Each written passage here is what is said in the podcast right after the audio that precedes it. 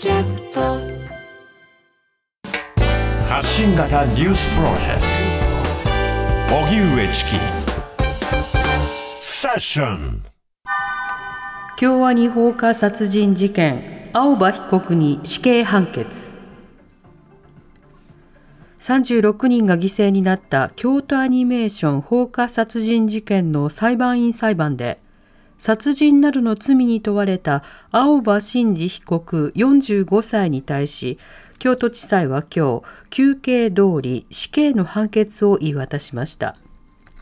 この事件は青葉被告が2019年7月京都アニメーションの第一スタジオにガソリンをまいて放火し36人を殺害。32人に重軽傷を負わせたとして殺人などの罪に問われていたものです。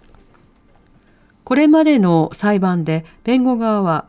被告には重い妄想性障害があったとして無罪や刑の減刑を求めていました。今日の判決で京都地裁の増田圭介裁判長は青葉被告の妄想性障害を認める一方放火殺人を選んだことについては妄想の影響はほとんど見られないと判断。心神喪失や心神耗弱の状態ではなかったとして最大の争点だった被告の刑事責任能力を認めました。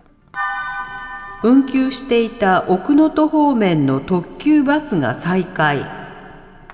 能登半島地震の発生から25日目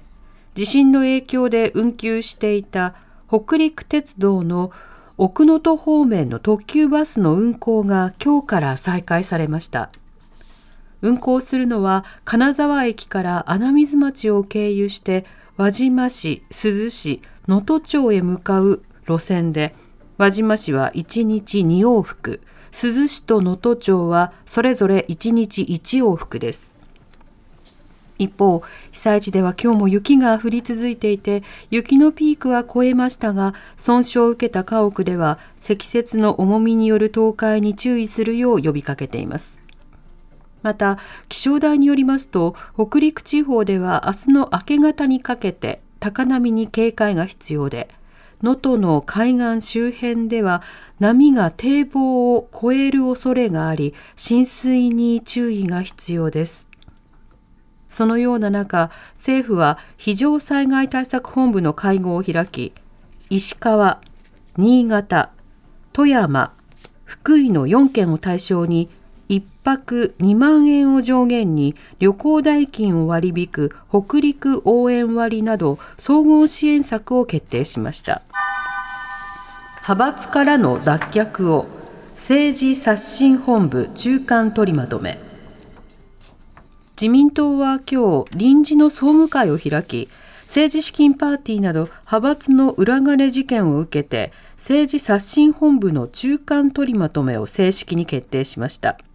取りまとめでは派閥について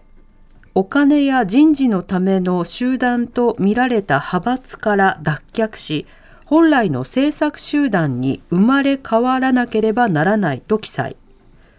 また派閥の政治資金パーティーの禁止や人事での働きかけや協議を行わないことを明記しました。一方、会計責任者が逮捕・起訴された場合、政治家も責任を負う連座制を求める声が上がっていましたが、内容に応じて議員も処分できる党則改正を行うとの表現にとどまっています。そのような中、今日、森山総務会長は、自身が会長を務める森山派を解消すると明らかにしていて、谷垣元総裁のグループも解散することが決まりました。今回の裏金事件で立件されていない派閥の解散は初めてのことになります。荻上チキ。